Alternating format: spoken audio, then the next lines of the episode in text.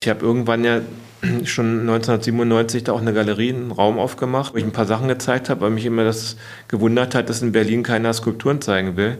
Das hat sich jetzt in den letzten Jahren massiv geändert, aber das war früher war das wirklich so. Da gab es kaum eine Galerie mit Skulptur.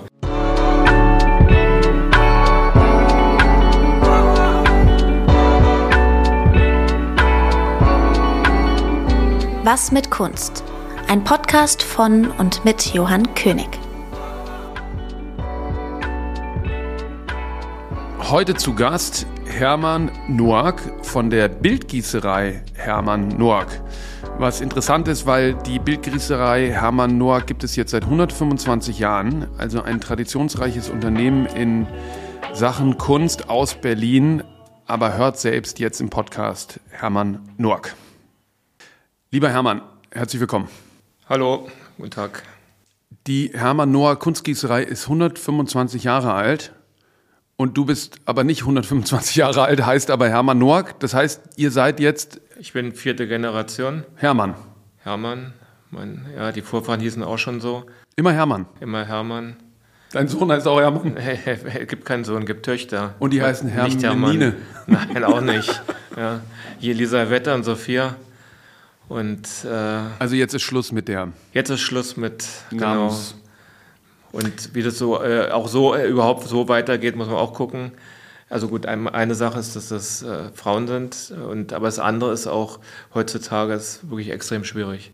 Wegen den äh, Gaspreisen? Nee, wegen allem. Die gesamte Situation für Handwerksbetriebe, für Gießereien, für Produktion in Deutschland ist einfach äh, wirklich schwierig. Warum? Ja, Energie natürlich, klar, ist ein Thema, aber die ganzen eben Auflagen und Bürokratie, der Bürokratiewahnsinn macht natürlich auch bei uns nicht halt. Äh, das ist wirklich verrückt, was du heutzutage äh, abliefern musst, damit du überhaupt so einen Betrieb laufen lassen darfst. Und wenn irgendwas schief läuft, was dir dann, also im Fall mir droht, auch nicht zu beschreiben. Ja. Also das ist nicht mehr normal. Arbeitsschutz oder? Arbeitsschutz, alles, ja. Was noch so? Was noch so? Ja, also was sind die, also Gaspreise, Energiepreise? Ja, wie gesagt, also äh, die Gaspreise und Energiepreise ist eine Sache, mit denen wir noch umgegangen, ganz gut umgehen konnten. Aber es sind eben diese ganzen behördlichen Auflagen und äh, was du alles bringen musst und, und, und auch vor allem diese ganze Dokumentationspflicht zum Beispiel. Also mhm. was wir für Auflagen haben von Seiten des Arbeitsschutzes in, in, äh, mit der Dokumentationspflicht, völlig irre völlig kontraproduktiv und völlig schwachsinnig. Genauso wie auch der Brandschutz zum Beispiel eine Sache ist, über die ich mich immer wieder aufregen kann, was du für Instrumente auf, am Leben erhalten musst. Auch warten und so. Diese ganze Brandschutzanlage, äh, wo selbst die Feuerwehr sagt, äh, was, was habt ihr hier eigentlich? Ihr seid doch eine Gießerei. Und du musst das aber bauen, kostet Geld, du musst das warten, kostet noch mehr Geld. Und du musst damit umgehen und das macht einen völlig irre. Die Leute schulen, das kenne ich ja, ja von also der das ist, äh, du, äh, Und äh, ich bin mir hundertprozentig sicher, dass es nicht hilft, den Brand oder das große Unglück zu, zu minimieren, sondern im Gegenteil. Hat es mal gebrannt in der Geschichte, 125 Jahre? Bei uns hat es gebrannt. Ja. Also nicht in einer neuen, wir haben eine neue Gießerei seit zwölf Jahren, neu gebaute Gießerei. Aber in der alten hat es durchaus gebrannt. Und ich bin ja natürlich nicht gegen Brandschutzmaßnahmen etc. Ja. Oder, oder Arbeitsschutz. Aber das muss irgendwie sinnvoll sein. Was ja. wir hier heute haben, ist nicht mehr sinnvoll. Lass mal anfangen, vor 125 Jahren immer in Berlin gewesen. Immer in Berlin. Weil da liegen ja zwei Weltkriege dazwischen. Beziehungsweise mein Urgroßvater, der Gründer, der kam aus der Oberlausitz. Äh, da hat er schon in einer Gießerei gearbeitet. Die gibt es auch heutzutage noch, Lauchhammer. Kennst du sicherlich auch. Mhm. Und da hat er angefangen, war dann, ist dann nach Berlin gekommen, hat hier in der großen Gießerei gearbeitet, Gladenbeck. Das war eine sehr große Gießerei damals. Wo sind wir jetzt? 1880 oder sowas? 1880, ja, so ungefähr. Ja. Und dann hat er, äh, ist er da irgendwann rausgeflogen und dann hat er 1897 hat er dann seine eigene Bude gegründet und ab 1899 war das dann in Friedenau, wo wir bis 2010 noch waren. Wahnsinn, an demselben Standort? Ja, 111 Jahre in einem Flecken. Wahnsinn. Und hatte der sich damals auch schon auf Kunstguss und äh, Künstlerinnen ja. und Künstler konzentriert? Ja. Ach, vor 125 Jahren auch schon? Ja. Also mein Urgroßvater kann man sicherlich sagen, war sozusagen der Wegbegleiter der klassischen Moderne weil er, also es gab damals erstmal gab es viele Gießereien. Mhm. Das Konzept der Gießereien war damals aber noch ein bisschen anders. Es, äh, die haben das oft so gemacht, dass die Künstler beauftragt haben, Modelle herzustellen und haben die Modelle denen abgekauft und haben dann in Eigenregie die Dinger gegossen und auch vermarktet. Also es war ein ganz anderes Geschäftsmodell als heutzutage. Also der Künstler hat einmal den Entwurf bezahlt bekommen und dann war Dann- die dann war Vertriebsrechte quasi beim Gießer. Genau, dann waren die, die sogenannten Nutzungsrechte waren dann bei der Gießerei. Ja. Und die haben das dann vertrieben oder verkauft oder was auch immer gemacht. Und das wollten viele Künstler dann irgendwann nicht mehr. Und mein Urgroßvater hat dann als einer der ersten wohl äh, hat er das erkannt und hat das auch sich darauf eingestellt und auch in dem Umgang mit den Künstlern. Das heißt, die hatten viel mehr Freiheiten bei ihm. Die Kommunikation war viel größer, das Miteinander arbeiten. Aber wer ist denn dann ins Risiko gegangen? Also dann hat der, der Gießer ist ins Risiko gegangen. Damals, ja, die Gießereien sind damals ins Risiko gegangen, ganz klar. Und danach hat sich das dann anders entwickelt, dass dann das Risiko letztendlich beim Künstler, beziehungsweise dann gab es ja auch schon die ersten ernstzunehmenden Galerien. Das Ja. waren ja damals, um, in, zu der Zeit gab es ja dann eben auch hier Kassierer und, und Ja, äh, Flechtheim. Flechtheim so als, Ja. als wirklich richtige Global Player die, die das Ganze dann gemacht haben. Und äh, mein Ur- Urgroßvater bzw. Großvater später dann eigentlich eher hat, war dann eben auch sehr mit denen verbunden. Ja, ist auch interessant, wenn man sich so Albrecht Dürer anguckt, ne? wie der das schon gemacht hat mit seinen Reproduktionen und seinem, eigentlich hat er ja das Logo erfunden, wenn man so will. Ne? Aber erzähl noch mal, wie und wie war es dann im, wie war es dann in den in den Weltkriegen, im ersten und im zweiten Weltkrieg, weil Gießereien sind ja auch irgendwie Rüstungslieferanten, oder? Dafür sind wir zu klein und unbedeutend gewesen. Im Ersten Weltkrieg weiß ich es ehrlich gesagt nicht. Im Zweiten Weltkrieg wurden bei uns, glaube ich, als einzige Kriegsgüter wurden Radiogehäuse für die AEG hergegossen. Mhm, okay. war, das waren Sachen, aber keine, keine jetzt, äh, weiß nicht, Munition oder Gewehre oder irgendwas, Kanonen, sowas nicht. Das Ist immer an euch vorbeigegangen. an uns vorbeigegangen. Also im Zweiten Weltkrieg wurde sogar auch sogenannte entartete Kunst weiterhin gegossen. Auch nach der Ausstellung, ja? Ja, ja, auch nach der Ausstellung. Also es wurde, das ist ja dann immer bei den totalitären Systemen, äh, das Geldverdienen geht ja dann doch vor. Und da gab es ja die, die sogenannten Reichskunstwarte oder wie die hießen. Und die haben sich darum gekümmert, dass das weiter gegossen wurde und über die Schweiz dann äh, international vertrieben wurde. Nicht? Ja. Und zu dem Zeitpunkt waren dann die, wie, wie hat es mit der Urheberschaft von den Künstlern dann funktioniert? Naja, nach, weiß ich nicht. Also so ganz genau weiß ich es ehrlich gesagt nicht. Also jetzt mal ein Beispiel Barlach oder Kolwitz, wie das da genau funktioniert, das kann ich nicht sagen. Weil die Sachen sind ja, wie haltet ihr das zum Beispiel nach, weil die Sachen sind ja äh, limitiert. Ja? Und äh, oft sieht man in den Auktionskatalogen auch mit äh, Stempel von Noack, ist ja irgendwie so ein Prädikat. Haltet ihr nach, wie viele von einem Guss gemacht wurden?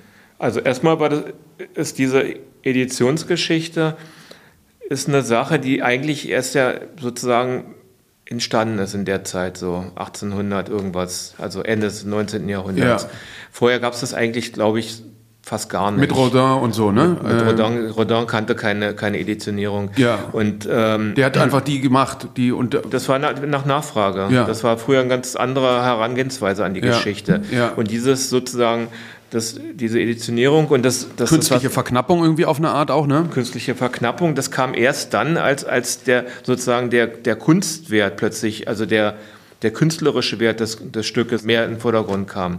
Früher, es gab ja so, wie gesagt, die- diese 19. Jahrhundert-Plastiken, das waren ja teilweise sehr gut gemachte Sachen, also hand, handwerklich, künstlerisch sehr gut gemacht. Aber äh, die waren von, vom künstlerischen Ausdruck waren die teilweise ein bisschen langweilig oder Ja, nicht bedeutungsvoll, Nicht, nicht ja. bedeutungsvoll. Siehst du, die werden ja heute dann auf dem Flohmarkt verkloppt für, für wenig Geld, was allerdings schade ist, muss ich sagen. Naja, auf jeden Fall ist diese, dieses, dass das, das, die Kunst ja, in den Mittelpunkt tritt, das kam erst mit in der Zeit. Und da kam dann äh, plötzlich auch die Editionierung ins Spiel. Und Aber halt noch mal ganz kurz, um deine Frage abzuschließen. Jetzt zum Beispiel, äh, damals gab es teilweise schon Editionen, teilweise nicht. Und die, die Auflagenhöhe oder die, die auch, wie viel es von einem Stück gibt, das liegt, liegt ja nie bei uns, sondern immer beim Künstler selber oder beim Nachlass. also beim, es kann auch sein, die machen eins, zwei und drei bei euch und äh, vier, fünf irgendwo Das anders. ist nicht unsere Sache. Also Ja. das, das der Urheberrechteinhaber muss das sozusagen verantworten. Verantworten. Ja, und das genau, er verantworten vor allen Dingen. ja. Ja. Und sag mal, wie oft kann man denn Erklär mal, wie so die, wie, wie so die Güsse funktionieren. Also, weil es ist ja, es gibt ja Sandguss und äh, eine schwindende Form und solche Sachen. Nein, es gibt, also es gibt äh, ganz traditionell gab es schon immer eigentlich in der, in der Geschichte der Menschheit gab es den Sandguss und den Wachsguss. Es gibt eigentlich nur die beiden Sachen. Ja. Es gibt jetzt Unterarten davon, alles Mögliche noch, ähm, Kokillenguss und, und weiß nicht was. Was für ein Guss? Kokillenguss, das sind dann eben Stahlformen, Ah. die du mehrmals Ich benutzen dachte schon kannst. Kokainguss. Nee, das nicht. Okay, also Sandguss und Wachsguss. Äh, Sandguss und Wachsguss. Und das sind bei, in unserem Falle sind das immer verlorene Formen. Das heißt, so nennt man das. Das heißt also, du stellst eine Gussform her, du gießt und dann ist die Form kaputt. Ja, das ist beim Sand als auch beim Wachs so. Was ja im Prinzip widersprüchlich ist zur Edition. Es ist, das ist jetzt auch wiederum sozusagen, kann man lange darüber diskutieren. Im Prinzip kann man eigentlich sagen, dass jeder Guss, den wir herstellen, verschieden ist. Ja. Du, du wirst immer ein Merkmal finden, der, der sich von dem anderen unterscheidet. Trotzdem ist ganz klar, wenn du aus einer Silikonform jetzt irgendwie fünf Güsse machst und eins bis fünf nummerierst, dann ist das die Edition. Und das, ja, und das kannst du eben machen. Du kannst mit einer Silikonform kannst du fünf Wachsgüsse herstellen. Mit einem Gipsmodell kannst du fünf Sandgüsse herstellen. Du musst es mir nochmal erklären. Also, wie unterscheidet sich der Wachsguss vom Sandguss? Also, das sind zwei verschiedene Verfahren. Wachsguss, meistens wird das genommen für fragile Geschichten, also mit, mit einer fragilen Oberfläche. Ja, mit Härchen oder. Mit Härchen und allem Möglichen, Ja. mit, mit feinen Details, Ja. mit großen Tiefen. Ja, da macht man eine Silikonform, weil die, da kann man sehr schön alles abformen. Dann stellt man den Wachs her. Das hat man auch schon vor 100 Jahren so gemacht. Ja, nicht mit Silikon, das gab es damals noch nicht. Da hat man dann äh, ähm, Gelatine genommen. Ja. Oder du kannst ja auch letztendlich, die Inkas oder so, die haben ihren ganzen Goldschmuck, haben die in Wachs direkt modelliert. Und dann wurde das in eine Tonmasse eingebettet und dann wurde das ausgeschmolzen, das Wachs. Und in den Hohlraum, der dann entsteht, wurde das Gold gegossen. So ja. machen wir das also auch. du hast den Wachs, machst das Wachs um das Objekt. nee, ja? umge nein, nein, nein. Du machst um das Objekt, machst du eine Silikonform. Ja. Negativ. ja. So, wie beim Zahnarzt. Ah, jetzt ja. verstehe ich Und dann schüttest du in die Silikonform das Wachs rein. Genau. Und dann stellst du ein Wachspositiv her. Okay. Das kannst du aber auch theoretisch direkt äh, kneten. Dann hast du es aber nur einmal. Aber wenn du das Wachs positiv machst, da musst du ja wieder was drumrum machen, um das Gas, um da, du schüttest ja die heiße Bronze Augenblick, auf halt, das Wachs drauf. Halt, nicht so schnell. Du hast Wachspositiv, dann machst du, dann hast du ein Eingusssystem aus Wachs und dann stellst du ein Blech außenrum und gießt das Ganze mit einer Gipsschamottmasse auf. Und der Wachs ist in der Mitte drin. Und dann wird es durch den Gips fest. Und diese Form stellst du in den Ofen und schmelzt das Wachs aus. Dann entsteht ein Hohlraum. Ich dachte immer, das Wachs wird durch die Bronze verbrannt, sondern du, Nein. du stellst es in den Ofen und es wird so hoch erhitzt, dann ist das Wachs weg. Nee, nee, das geht nicht, dann wird es explodieren. Also wenn das Wachs, an, das Wachs mit Bronze in Berührung kommt, dann hast du ein echt ein Problem. Okay, also das heißt, du tust die Gips mit, also Mit du, hast, du hast das äh, positiv, den positiven Wachskopf jetzt mal, ja? nehmen wir mal Ja, Kopf, ja. dann machst du da eine Gipsform drum, Gibt's Schamotte? ist Gips das, Schamott, Ja. wo dann wieder ein Negativ entsteht. Da- Das ist dann das Negativ. Wenn Richtig, das oben kommt in den Ofen, das Ja. Wachs wird verbrannt, verbrannt, kommt wieder raus und dann wird die Bronze in den, in den den, Hohlraum. Hohlraum, äh, Ja. Negativkopf reingeschüttet. Und dann wird's aber nachbearbeitet, ne? Ja, ja, dann hast du erstmal den sogenannten Rogus. Ja, der sieht dann, dass das Eingusssystem noch dran, da gibt es ein paar Löcher unter Umständen, da musst du den, die Kernmasse rausnehmen und so weiter. Und dann wird das Ganze verarbeitet und dann also fertig ziseliert. Ziselieren nennt man das. Das ist dann die Patina. Ja. Nee, und dann, wenn das fertig ist, kommt ganz zum Schluss die Behandlung mit Wärme und Säure Ja. und du äh, lässt die Patina entstehen. Ja, das heißt also eine Färbung des Metalls, eine künstliche Oxidation. Das war jetzt Wachsguss und Sandguss. Ist dann, also alles, was jetzt hier, was wir hier hinten gesagt haben, ziselieren, patinieren, ist das Gleiche. Immer gleich, ja. Aber du, beim Sandguss ist es so, du hast ein, ein stabiles Modell aus Gips zum Beispiel und du drückst das in Sand ab. Und das ist dann schon deine Gießform. Ja, Ah, das, ist ein interessant. Der. Chris Martin hier, der hat Bienenwaben genommen, also Wachs von den Bienen, von denen quasi Ur Urheberschaft, und hat das direkt in, die, in den Sandguss getan. Das macht keinen keinen Sinn, das glaube ich auch nicht, sondern er, das, er macht das mit Gips Schamotte. Ja, weil der Sand, der geht da nicht, den schaffst du nicht in diese Feinheiten reinzukriegen. Darum ist ja auch der Unterschied. Sand ist eher für glatte Flächen. Der hat das sicherlich äh, so gemacht, dass das in Gips Schamotte eingebettet Weil es ging wurde. darum, das Original quasi zu übernehmen. Ja, ja. Das, das, heißt, das heißt, das ist dann wieder ein Wachsguss. Das ist dann mit Sicherheit, es ist Wachs und es ist dann Klar, ein es ist natürlich ein Wachsguss, ja. okay. Ja. Und der Sandguss, erklär nochmal. Der Sandguss ist, wie gesagt, du hast ein stabiles Modell. Ja. Eher, glatt, eher, eher, glatt. Nee, es muss stabil sein. Okay. Und dann. Harte Oberfläche. Harte Oberfläche und du, du drückst das direkt in Sand ab. Also du hast, du baust eine Sandform außenrum, ja.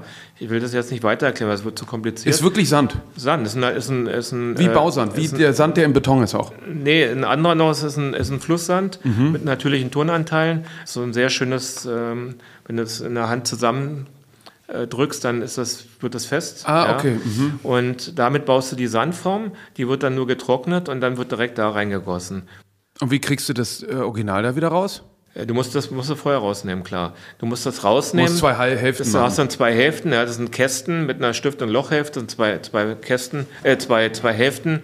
Und äh, du hast dann sozusagen da drin die beiden Hälften und dann nimmst du das Modell raus, kannst es wieder zusammentun, dann, dann hast du den Hohlraum, da kannst du reingießen. Und interessant finde ich, äh, es gibt ja einen Schwund. Es gibt ja 3% Veränderung, oder?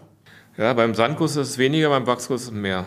Weil das finde ich immer irre, wie die Alicia Quader das macht. Die nimmt ja, einen, das habt ihr ja auch schon häufig äh, gegossen, einen Stein, scannt den Stein, dreht den am Computer um, druckt ihn dann aus und muss ihn dann aber eben prozentual größer ausdrucken, um dann davon den Wachsguss zu machen. Wenn sie, wenn sie das, das, die genau die gleiche Größe haben will wie den Stein, muss sie das machen. Ja. Genau, und woher weißt du, wie viel Prozent das quasi äh, schrumpft? Weil es immer das Gleiche ist. Äh, und wie viel immer genau 3%? Ja, immer, also wie gesagt, Sandkurs schwindet ungefähr 2%, Wachskurs 3 bis 3,5. So, und das ist immer so. Interessant. Also deswegen musst du natürlich dann, wenn du, wenn du das jetzt druckst oder so, kannst du ja skalieren und dann musst du damit rechnen. Und das macht ihr auch alles, ne? Ihr habt ja Leute, die modellieren, wenn der Künstler das nicht selber macht. Wir haben, wir haben ein Studio und wir haben einen Bildhauer, der also klassisch modellieren kann und klassisch Modellherstellung macht, arbeiten eben aber auch viel mit Studios zusammen, die 3D-Druck äh, uns anbieten. Macht ihr selber nicht? Nee, den, den 3D-Druck und das Fräsen machen wir nicht. Da arbeiten wir zum Beispiel mit Werk 5 oder mit dem, mit dem Sohn von Tony Craig in, in Wuppertal zusammen und machen, das macht keinen Sinn für uns, ja, das selber zu machen, weil das ist viel zu aufwendig. Die können das viel besser ja. und schneller. Aber das ist quasi auch der Schritt ins 21. Jahrhundert, alles 3D-Daten und so weiter, ist sozusagen euer, es ist eine, eine, eine Verbindung zwischen super traditionellem Handwerk, wie man ihn jetzt seit Jahrtausenden auch schon nicht anders gemacht hat? Irgendwie? Also wir, wir machen jetzt, wir, wir, bei uns, wir bauen mehr und mehr auch, auch Systeme auf, jetzt zum Beispiel haben wir einen Arbeitsplatz äh, und jemand, der sich mit 3D-Modeling äh, beschäftigt. Das heißt auch in dem Bereich, also so, dass wir einfache Sachen selber scannen können und auch 3D-Modeling äh, machen können und die Umsetzung, die Datenverarbeitung hin zum Drucken und Fräsen, das werden wir auch demnächst selber, also in-house machen. Es ist aber falsch anzunehmen, dass es diese, diese neuen Systeme das Alte ersetzen, mhm. sondern es ist wirklich eine Ergänzung. Ja. ja. Und man merkt das immer wieder. Es gibt viele Sachen, die, die wir machen, die funktionieren analog am besten. Es gibt die beste Qualität. Ja. ja. Du kannst also viele Sachen kannst du nicht äh, äh, scannen und, und drucken und, und denken, dass das in der gleichen Qualität ist, als wenn du es mit Silikon abformst. Ja. Und ja, das kenne ich vom Erwin Wurm, dass der damals diese Fat Car, diese dick gewordenen Autos hat er ewig damals versucht simulieren zu lassen am, am Computer. Aber am Ende ist sozusagen das Modellieren äh, freier auch. Und sag mal, die, es ist wahrscheinlich auch schwierig, da den Nachwuchs zu bekommen, oder? Also ihr bildet wahrscheinlich auch aus, oder? Wir bilden aus, aber das war schon, ja, das, solange ich im Betrieb bin, das ist ja auch schon eine ganze Weile, war das immer schon schwierig eigentlich. Insofern, also wir haben zurzeit echt ein gutes Team zusammen und er ist ein bisschen schwierig, Auszubildende zu bekommen, aber, aber es geht. Dein Vater hat viel mit Henry Moore gemacht. Ja. Und neulich hat mir irgendjemand erzählt, bei einem Abendessen äh, vom MoMA oder irgendeine Museumsperson, äh, dass ihr immer noch irgendwie so einen alten Gießer habt, der jetzt schon, weiß ich nicht, jenseits der, der Rente ist, aber der trotzdem immer noch für die Patina durch die Welt fliegt? Ja, das, wir haben, wir haben zwei, zwei Meister noch. Äh, und der eine von den beiden, der ist tatsächlich, den habe ich mal nach, nach Georgien geschickt. Der hat dann da eine, eine Henry Moore Skulptur restauriert. Und äh, aber das ist jetzt auch dann schon, ich glaube nicht, dass der jetzt noch, die sind jetzt dann auch schon mittlerweile zu alt. Warum ist das sozusagen nicht austauschbar? Oder warum ist das ein, will man dann, dass der, der das damals gemacht hat, ähm, erzähl mal ein bisschen was über Patinas, weil das spielt ja irgendwie schon auch eine große Rolle.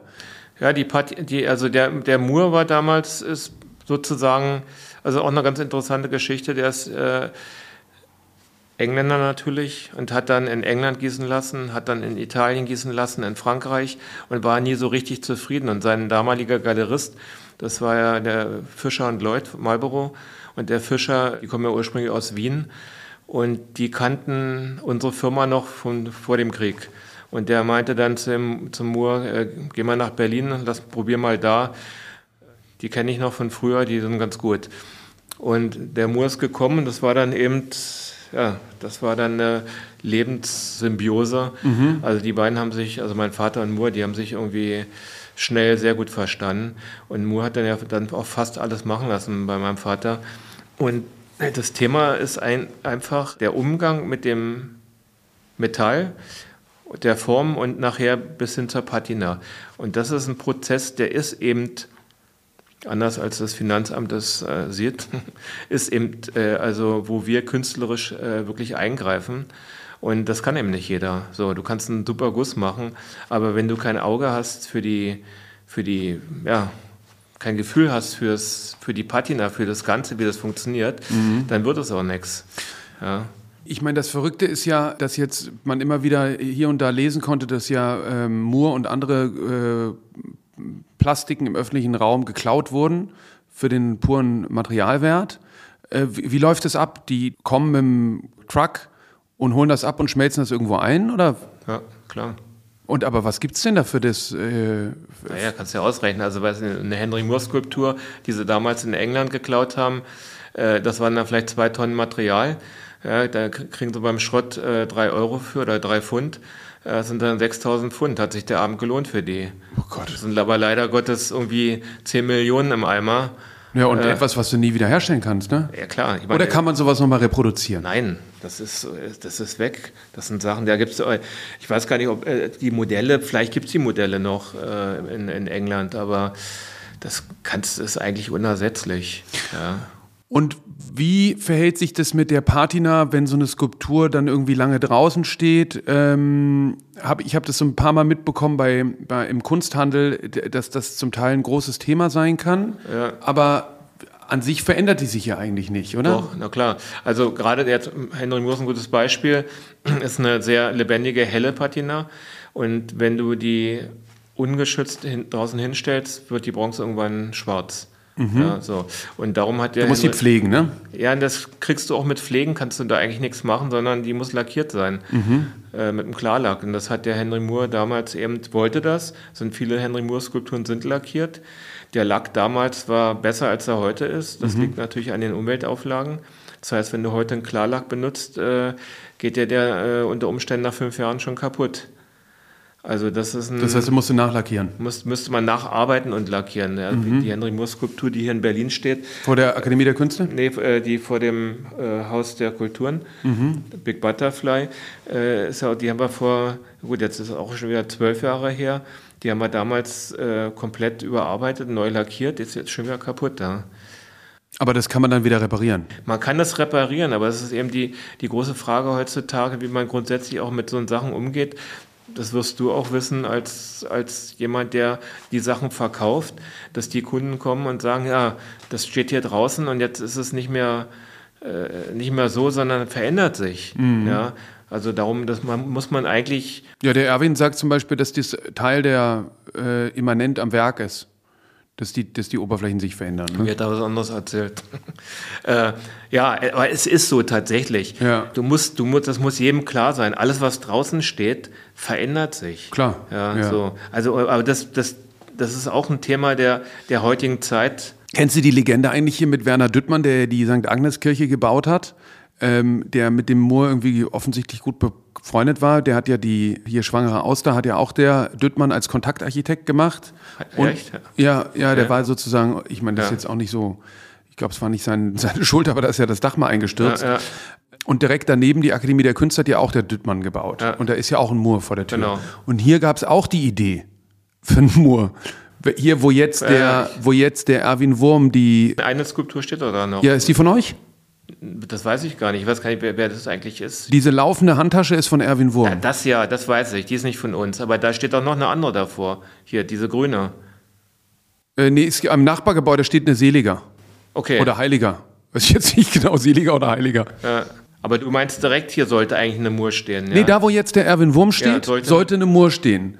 Und dann ist der Düttmann aber so übers Budget, dass die gar keine äh, Ausstattungsstücke mehr kaufen konnten.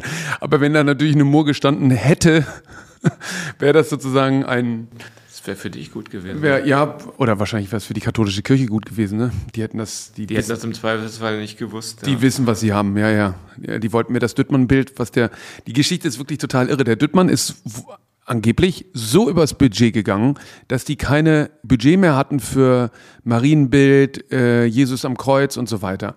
Und dann hat der Düttmann das selber organisiert. Der hat das Kreuz irgendwie aus Italien Urlaub mitgebracht, hinten auf dem Rücksitz von seinem Porsche. Und das Marienbild hat er selber gemalt weil es quasi kein Budget mehr gab für Ausstellungsstücke. Und der Platz vorne ist leer geblieben. Angeblich soll es sogar Entwürfe von Moore dafür geben. Tja, schade.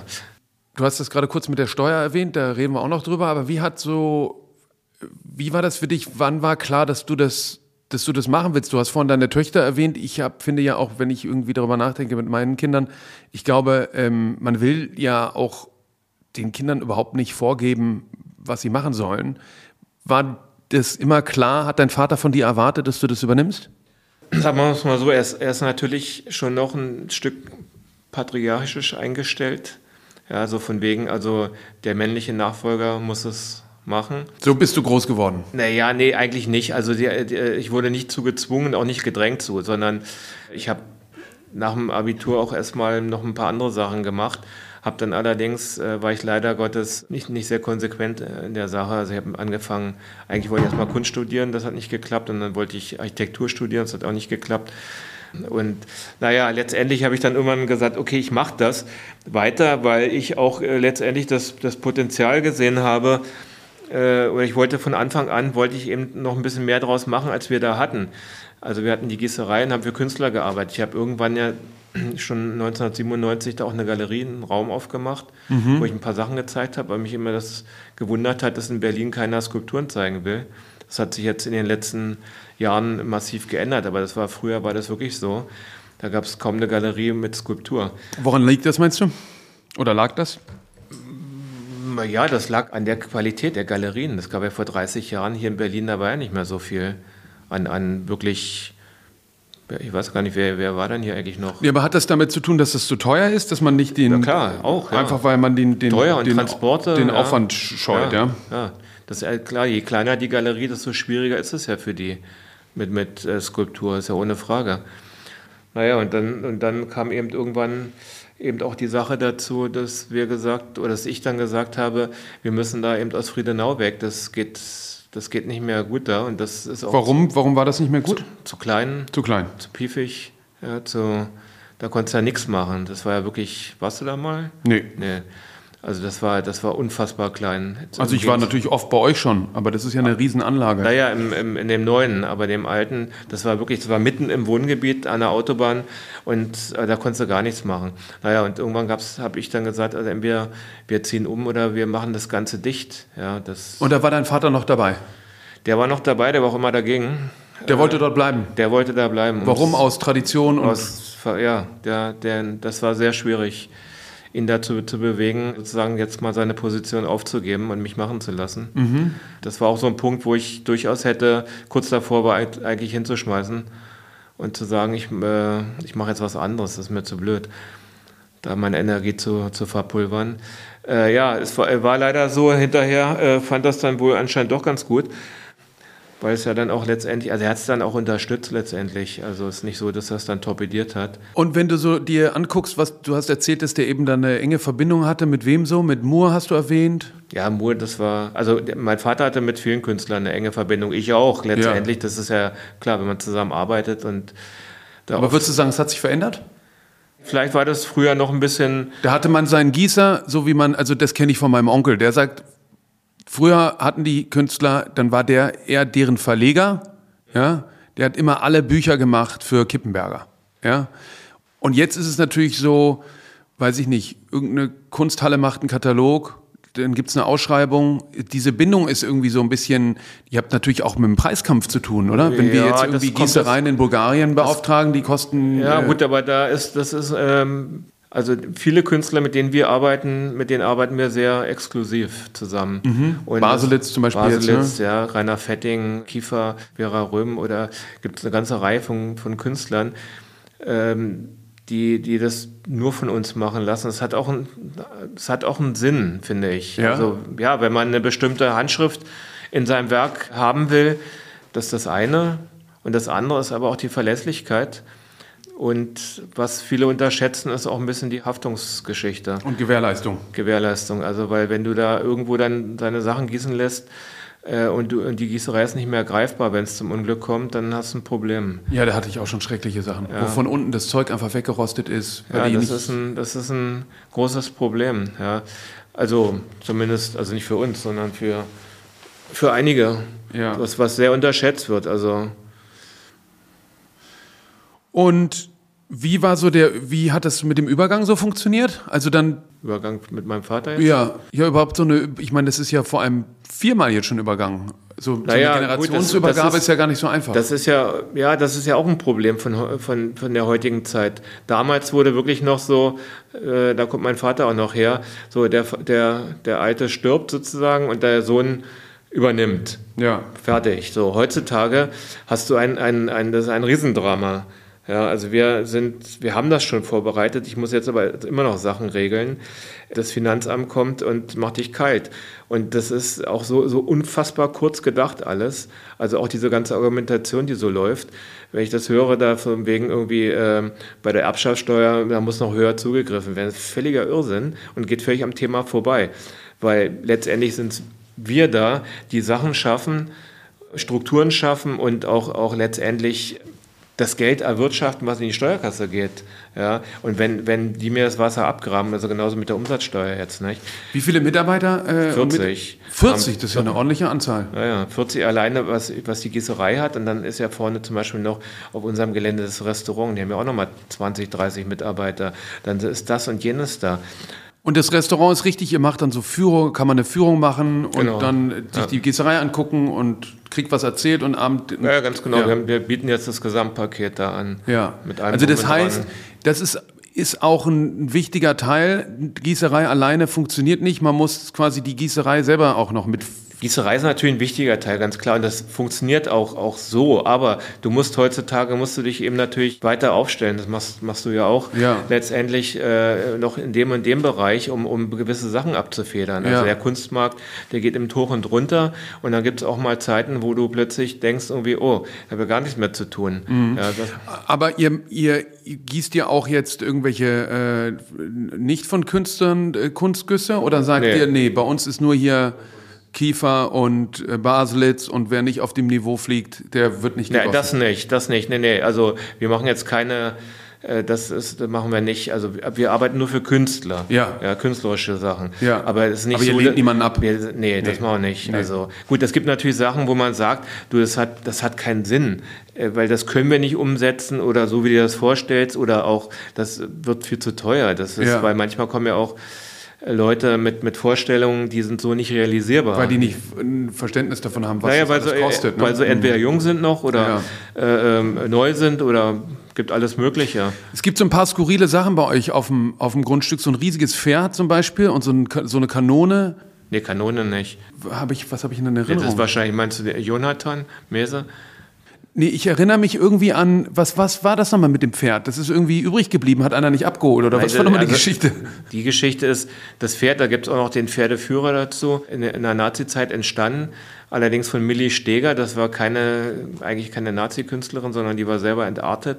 Die hat das aber gemacht fürs Trakehner-Gestüt in Ostpreußen, ist dann kriegsbedingt nicht ausgeliefert worden, seitdem steht es bei uns.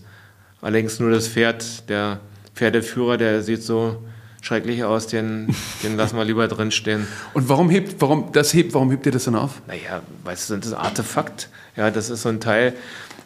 Nee, den Affäre Führer jetzt. Naja, was, was willst du damit machen? Den, äh, den zu vernichten? Eingießen? Äh, einschmelzen, nee. klar kannst du den einschmelzen, aber das sind so, ich finde, das sind Wie viele so, habt ihr von solchen Sachen?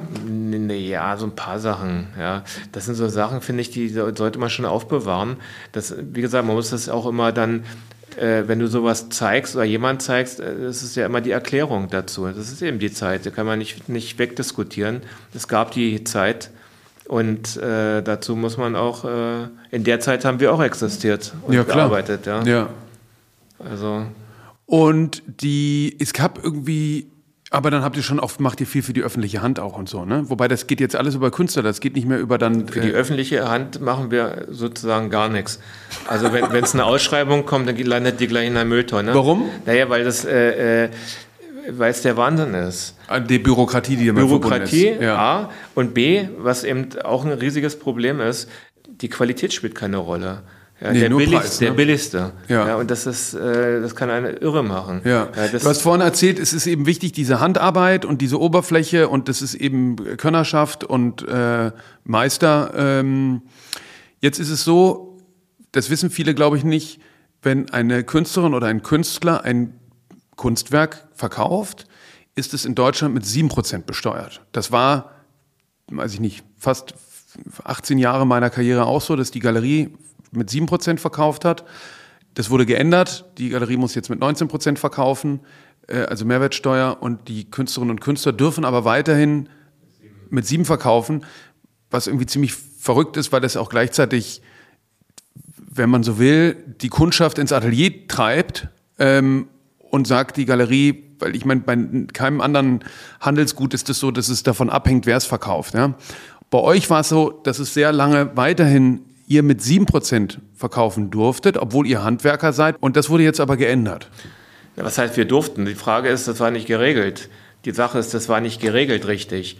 Ja, das hat äh, vor zwei oder drei Jahren mittlerweile hat Bayern eine Prüfung gemacht und hat mal kurz festgelegt, dass also diese Gießerei, die sie da geprüft haben, dass die nicht mit 7% äh, abrechnen dürfen, sondern die müssen mit 19%. Aber die haben Türklinken gegossen oder sowas. die haben, weiß ich nicht, was die da gegossen haben, die haben auch irgendwie Kunst. Letztendlich, wir haben das ja jetzt auch alles prüfen lassen, auch von äh, Urheberrechtsexperten, Anwälten etc. Es ist so, es gab eben, Betonung auf gab, nicht? es gibt nämlich schon gar nicht mehr, die Vorgabe aus Brüssel, dass äh, das Ganze am Urheberrecht festgemacht wird. Das heißt also, wenn du im Urheberrecht drin bist, 7%, wenn du es nicht bist, 19%. Damit wollte man die Galerien treffen. Hat die Kunstgießereien vergessen. Ja, das ist ganz, ganz eindeutig, war so. Aber es war ja ganz früher auch schon immer so, alles, was reproduzierbar war, war 19 Prozent, also Fotografien und Videos. Und alles, was einmal mit der Hand quasi angefasst wurde oder einen Strich bekam und ein Unikat war, äh, war. Ja, nicht ganz. Also wir haben immer 7% gehabt oder ermäßigten Umsatzsteuersatz. Das war immer so. Das hat damit zu tun gehabt, dass damals wurde gesagt, weil wir Kunst produzieren. Ja. Und wenn wir zum Beispiel restauriert haben, hatten wir auch 19 Prozent. Ja. Na gut, aber jedes einzelne Guss, das glaube ich, ist vielen gar nicht klar, wie viel Handarbeit nochmal an dem Rohguss ist, bevor der so aussieht, wie man ihn jetzt aus dem öffentlichen Raum Ja, oder aus dem da, Museum und, das, kennt. und das die Diskussion, äh, äh, wenn wir das machen, sind wir damit im Urheberrecht oder nicht? Ja, der, das Finanzamt sagt jetzt mal so locker, nein, sind wir nicht. Äh, der Künstler wird das natürlich auch behaupten, dass wir auf keinen Fall im Urheberrecht drin sind. Wir, wir sehen das grundsätzlich schon anders. Also ja, wir, Gibt es einen Verband? es gibt einen, äh, es gibt einen Verband, äh, den äh, Kunst- und Glockengießerverband, der leider Gottes zur, zurzeit immer noch sehr unterbelichtet ist. Das wollen wir aber gerade ändern. Das geht allerdings diese gesamte Diskussion mit dem Urheberrecht und dem, was da alles auch so dranhängt, Folgerecht etc. Das geht natürlich auch in, in, in ganz andere Kreise, zu Galerien zum Beispiel, Sammler und so. Das ist also eine, da gibt es so viele Fragen, die komplett ungeklärt sind. Interessant, habt ihr äh, Glocken auch gemacht? Nee, Nee. Nee, Glocken ist was anderes. Das ist nur der Verband ist so zusammen. Ja. Aber letztendlich, um das Thema kurz abzuschließen, äh, ist es ein, ist es ein, ein großes, weites, nicht abschließend geklärtes Feld. Ja, das Urheberrecht, das ist ganz, ganz knifflig.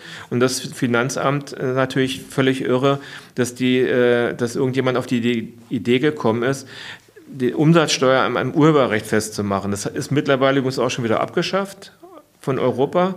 Aber ja. warum spielt denn das für euch überhaupt so eine Rolle? Die Künstlerinnen und Künstler sind doch sowieso vorsteuerabzugsberechtigt und da spielt doch nur der Nettopreis die Rolle. Äh, ja, wenn äh, ist richtig so. Es spielt aber dann eine Rolle, wenn das Finanzamt äh, kommt und sagt, äh, er rechnet mal fünf Jahre rückwirkend ab. Dann spielt es eine Rolle. Oh nein, ja, das ist, weil ich nämlich oh. dann zu allen unseren Kunden, zum Beispiel zu dir, kommen muss noch und sagen muss, Johann, tut mir leid, ich muss jetzt leider 19 Prozent nehmen. Du kannst ja das für aber. Für mich ist egal. Ich für dich ist mein, egal. Das ist alles. Es ist, nee, nee, das, was, was nicht egal ist, da, es ist quasi in der Theorie egal, aber was natürlich überhaupt nicht egal ist, ist ja wie mit der KSK-Abgabe auch und dem Folgerecht der bürokratische Aufwand, der, der damit in Verbindung setzt und überhaupt das Personal zu finden, was das versteht. Ich nehme an, viele der Hörerinnen und Hörer sind gerade schon ausgestiegen man, eigentlich kannst du nur noch in der Galerie arbeiten, wenn du Steuerfachangestellter bist. Ja, so das ist aber bei uns, bei uns ja nichts ja. anderes. Ja. ja. Und äh, das ist komplett, kompletter Wahnsinn. Und vor allen Dingen, das ist ja, man merkt es ja auch nicht, einer schiebt es auf den anderen. Wir hatten ja das Thema jetzt in meinem Fall mit der, mit der Umsatzsteuer, das war ja auch wirklich überall beim Wirtschaftssenator, beim Bürgermeister, bei dem und bei überall. Nur in der Öffentlichkeit ist es jeweils kein, naja, keiner versteht und keinen interessiert. Ne? Und das Finanzamt, und einer schiebt es auf den anderen. Und sagt, der Finanzsenator sagt, ja, ich darf da nicht eingreifen, das ist Finanz, äh, äh Finanzamtssache, das, die, haben, die sind autonom. Mhm. Äh, die sagen, oh, wir dürfen da nicht ran, das muss ist äh, Bundessteuer, äh, da dürfen wir auf keinen Fall irgendwas machen. Ja, das war ja mit der Mehrwertsteuer auf die Kunst auch so. Von ja. Bojans, äh, der es verhindert hat, aber jetzt droht denen in Frankreich auch alle dasselbe, ne? wegen dieser EU-Regulierung. Aber lass uns noch ein bisschen über Kunst reden. Ja, das ist das Thema ja. ätzend. Ja. Das Erzähl mal noch so ein bisschen über die Zusammenarbeit äh, mit Künstlerinnen und Künstlern, wie du es, weiß ich nicht, von klein auf erlebt hast, aber wie du es jetzt auch irgendwie praktizierst, weil ich finde ja ganz oft interessant, dass äh, häufig, da sind wir eigentlich dann doch wieder ein bisschen bei der Urheberschaft, Künstlerinnen und Künstler so Ideen haben und sagen, also so in der Art, machen nur eine kleine Skizze auf eine Serviette und geben das zum Gießer.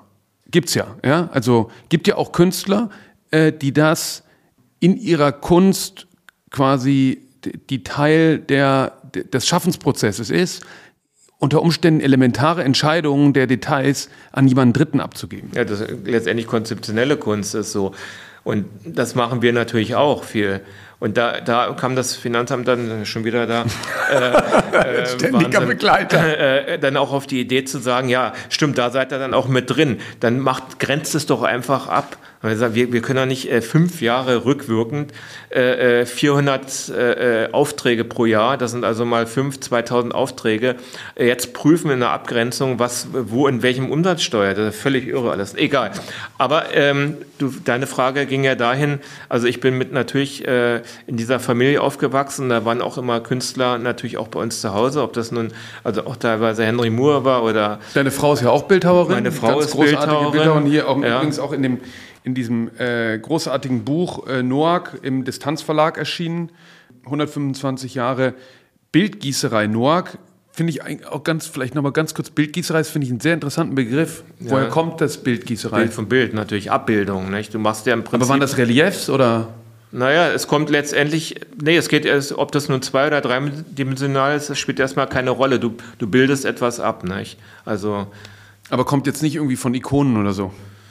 Nee, also gut, klar, eine Ikone, nee, kommt, mit Ikonen wird das nichts zu tun haben. Das kommt wirklich vom, von der Abbildung. Mhm. Ja. Du, du gießt was und hast, bildest das ab. Ja. So wie ein Foto, zweidimensional ist es beim, beim Bildguss dreidimensional.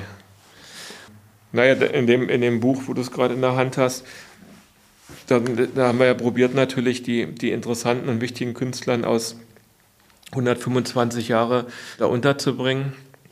Und erzähl mal, wie das läuft. Also, weil hier eben, das ist dann Anna Boguszewskaja oder ähm, Tony Craig. Achso, entschuldige, entschuldige, sag nochmal.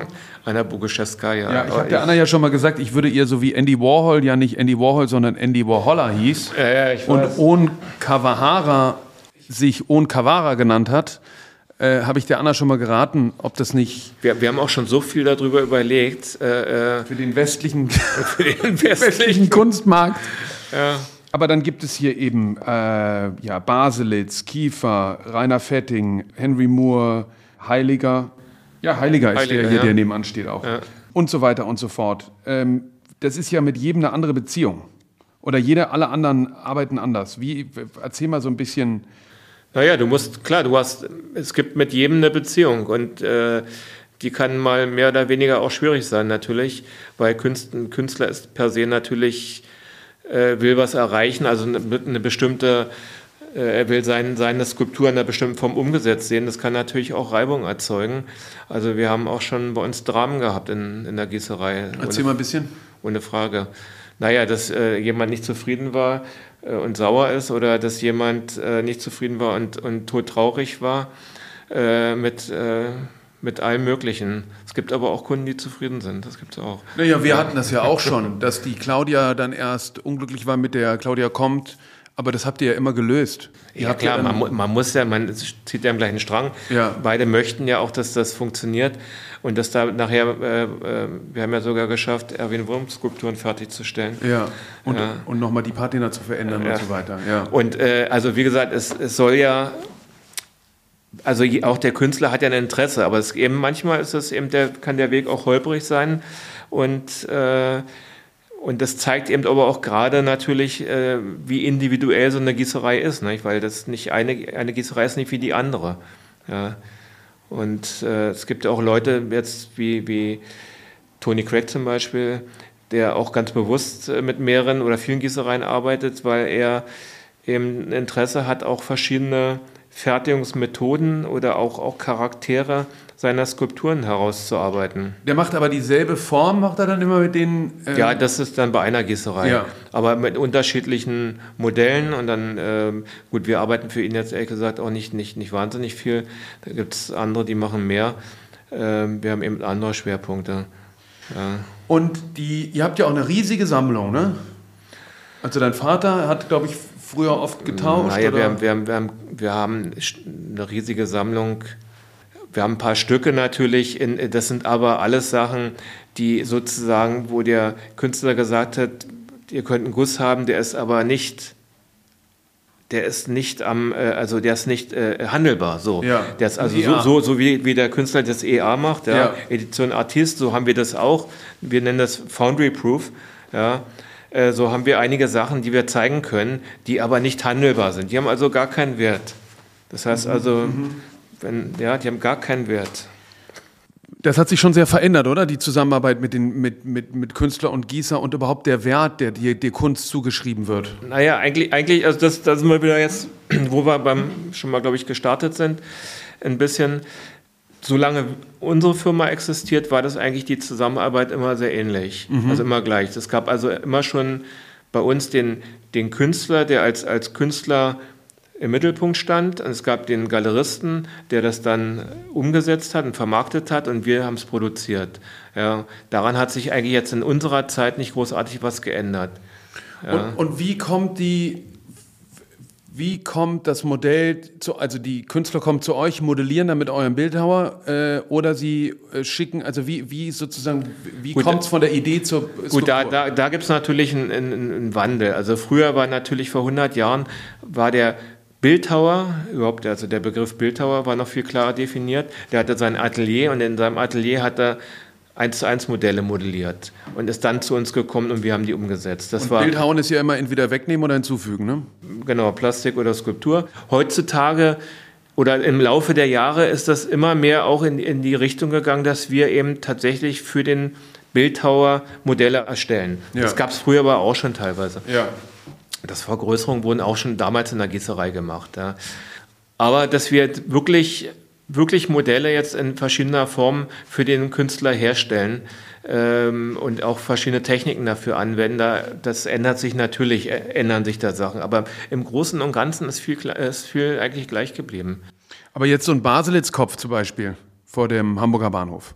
Das da eher die, aber das bei Baselitz ist ganz klar so, dass die Modelle alle von ihm in Holz gemacht wurden. Genau, und dann wird das in Holz gemacht. Ja, und wir, und wir formen das dann mit Silikon Wird zu euch geschickt, dann wird es ja. abgeformt und, und, das Holz ist dann... Geht dann wieder zurück Geht zu dann ihm. wieder zurück. Ja, so das, das ist, also erst dann sozusagen, das ist sehr klassisch. Und wer malt es dann an? Ja. Ah, die Bronze auch? Die Bronze auch, ja. Also okay. alle, die, wenn jetzt Hamburger Bahnhof, die, der sitzende ja. äh, äh, Zero, steht da auf der Kappe, Zero, nicht? Das hat er angemalt. Und was ist so dein Ausblick? Du hast vorhin gesagt, ist nicht so ganz klar. Der Ausblick, naja, wir, wir entwickeln uns immer weiter. Wir haben ja jetzt, wie wir auch schon mal angeschnitten haben, äh, früher war es nur die Gießerei, mittlerweile gibt es also einen Ausstellungsraum. Wir haben ein Restaurant, was wir zwar nicht selber betreiben, aber was natürlich in unserem Konzept drin Teil ist. des Noack-Universums. Ja, das ist Teil davon. Wir, haben, wir veranstalten auch Konzerte zum Beispiel. Und wir haben noch ein Haus am, äh, am, an der Spree, wir sind ja an der Spree direkt, 200 Meter weiter, was wir noch umbauen können. Umbauen heißt also, das Ding steht da, das ist ein altes BEWAG-Gebäude, also für die Stromerzeugung mhm. ursprünglich mal gewesen. Das können wir umbauen. Ja, da tut sich aber auch die Stadtentwicklung wahnsinnig schwer, irgendwie mir mal einen Bauvorbescheid zu geben. Mal gucken, ob das jetzt klappt, damit ich da mal weiter planen kann. Ich habe da einen Entwurf für. Immer noch, das hast du mir, glaube ich, vor drei Jahren, vor also, Corona schon erzählt. Ja, ja, ich, ja, ja ich, wir, das ist schon ein Thema seit zehn Jahren. Okay. Ich habe das Gebäude schon seit zwölf Jahren, solange die Firma da mhm. ist. Ich habe das damals Vattenfall abgekauft, das Gebäude. Und wir planen da seit jetzt ein paar Jahren schon ernsthaft. Weil ihr habt auch Ateliers am Grundstück, ne? Und wir haben ein Konzept, was wir bei uns angefangen haben. Das ist also mit Ateliers, mit dem Restaurant, mit Ausstellung so. Und das, was wir da fortführen wollen, äh, wollen an dem Standort, an dem zweiten Standort. Äh, das soll auch, da sollen auch wirklich interessante Sachen rein, wie Ateliers auch, Restaurant nochmal, ein Musikclub soll da rein. Norgland. Äh, ja, das wird, das wird eine ganz, auch nochmal Ausstellung. Das, wir haben wirklich ein interessantes Konzept. Das könnte so eine Bereicherung nochmal für den Standort da sein, für Charlottenburg. Ja. Äh, mich wundert, dass die da, dass die da sich so schwer tun so lange. Das ist wirklich teilweise versteht man das gar nicht. Du hatten wir hier auch. Ja, also ich mache ja das, ich mache ja also ein riesiges Investment, würde ich da nochmal machen. Also wirklich, das sind äh, zweistelliger Millionenbetrag. Musst du als Meditationsübung. Ja, aber das ist, äh, da, also wenn, wenn ich da in der, in der Stadtverwaltung wäre, würde ich sagen, bitte, bitte, mach sofort, ja. Mhm. Hier Stempel, Stempel. Ja, aber. Äh, ja, deshalb bist du nicht in der Stadtverwaltung. Das könnte sein. Sag mal, ja. zuletzt jetzt hier noch, ich habe gerade das Buch nochmal umgedreht und da ist euer, ihr habt ein interessantes Logo. Das ist ja euer Stempel. Der wird auch in die Skulpturen nee. gedrückt, oder? Nee, nee. Ach also, so. Das, nee, das hatten wir nie. Das machen andere Gießereien. Komischerweise haben wir dieses Logo schon seit fast Anfang an. Aber ihr stempelt nicht? Wir, doch, wir stempeln natürlich. Ja, Aber nicht mit so einem Logo? Wir können, nee, nicht mit dem Logo, sondern wir stempeln nur zur Zeit, stempeln wir nur mit H. Norg Berlin. Und das war schon immer so? Nee, und das ist auch ganz interessant. Äh, das, also das ist natürlich für die, für die Sammler und für die Kunsthändler, äh, die mit, auch mit älteren Sachen handeln, das ist immer interessant. Also bis ab 45 ist Hannock Berlin. Und vor 45 war es äh, Hannock Berlin Friedenau. Mhm. Und vor ganz schön lang. Hm? Ganz schön lang. Ja, ganz schön lang. Und ja. vor 1900. Äh, Weil man muss sich das vorstellen, das ist, wie funktioniert das? Das ist ein, ein Stahlstempel. Ein Stahlstempel und der wird reingedrückt in dem Moment, wo es noch. Nein, das wird Nein. nachher, wenn das, wenn das Ding fertig ziseliert ist, hämmerst du das mit, mit einem Hammerschlag drauf. Äh, hämmerst du es rein. Okay. Und äh, Friedenausen ist tatsächlich ein langes, langes Ding, ist auch nicht, nicht ganz einfach zu stempeln. Ja. Aber gut, haben wir jetzt ja nicht mehr. Also bis 45, sorry, dass ich unterbrochen habe, ja. bis 45 war Friedenau. Ja, und vor 1920 war nur Hannover Friedenau, ohne Berlin, weil es ja noch nicht Berlin war war Friedenau. Friedenau ah, gehörte nicht zu Berlin. Solche Details sind dann auch wichtig, wenn man irgendwie Fälschungen identifiziert, oder? Ja, äh, das ist wirklich, und vor allen Dingen ist es auch witzig, äh, äh, was, da, was da so alles, was sich Fälscher so ausdenken. Hat man neulich eine, beim LKA eine, eine Fälschung von Limbruck, eine große, mhm. und da war auch ganz, da stand dann Friedenau drin, und das war ganz klar, es gibt gar keinen Limbruck mit Friedenau drin. Ja, weil Friedenau zu, zu Lebzeiten von Lehmbruck nie gegossen wurde, weil der zu arm war. Das wurde erst nach dem Krieg gegossen. Aha, also da gibt es gar keinen Friedenau, da haben die Friedenau reingemacht, weil natürlich Lehmbruck, ja, 1914 äh, oder so gestorben, äh, muss dann irgendwie alt sein, also Friedenau.